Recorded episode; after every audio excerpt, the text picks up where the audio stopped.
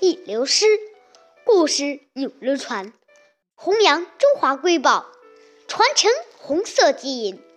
我是中华少儿故事大会讲述人张风奇，一起成为更好的讲述人。今天我给大家讲的故事是故事大会红色经典故事第七集《刘少奇和一盘鸡蛋》的故事。有一次，中原局王国华同志的母亲来到竹沟探望儿子，带来了几十个鸡蛋。王国华把鸡蛋分作两份儿，一份儿送卫生处给了伤员，一份儿送给刘少奇爷爷补身体。秦委员这次没有告诉刘爷爷，就炒了盘鸡蛋，多了一个菜。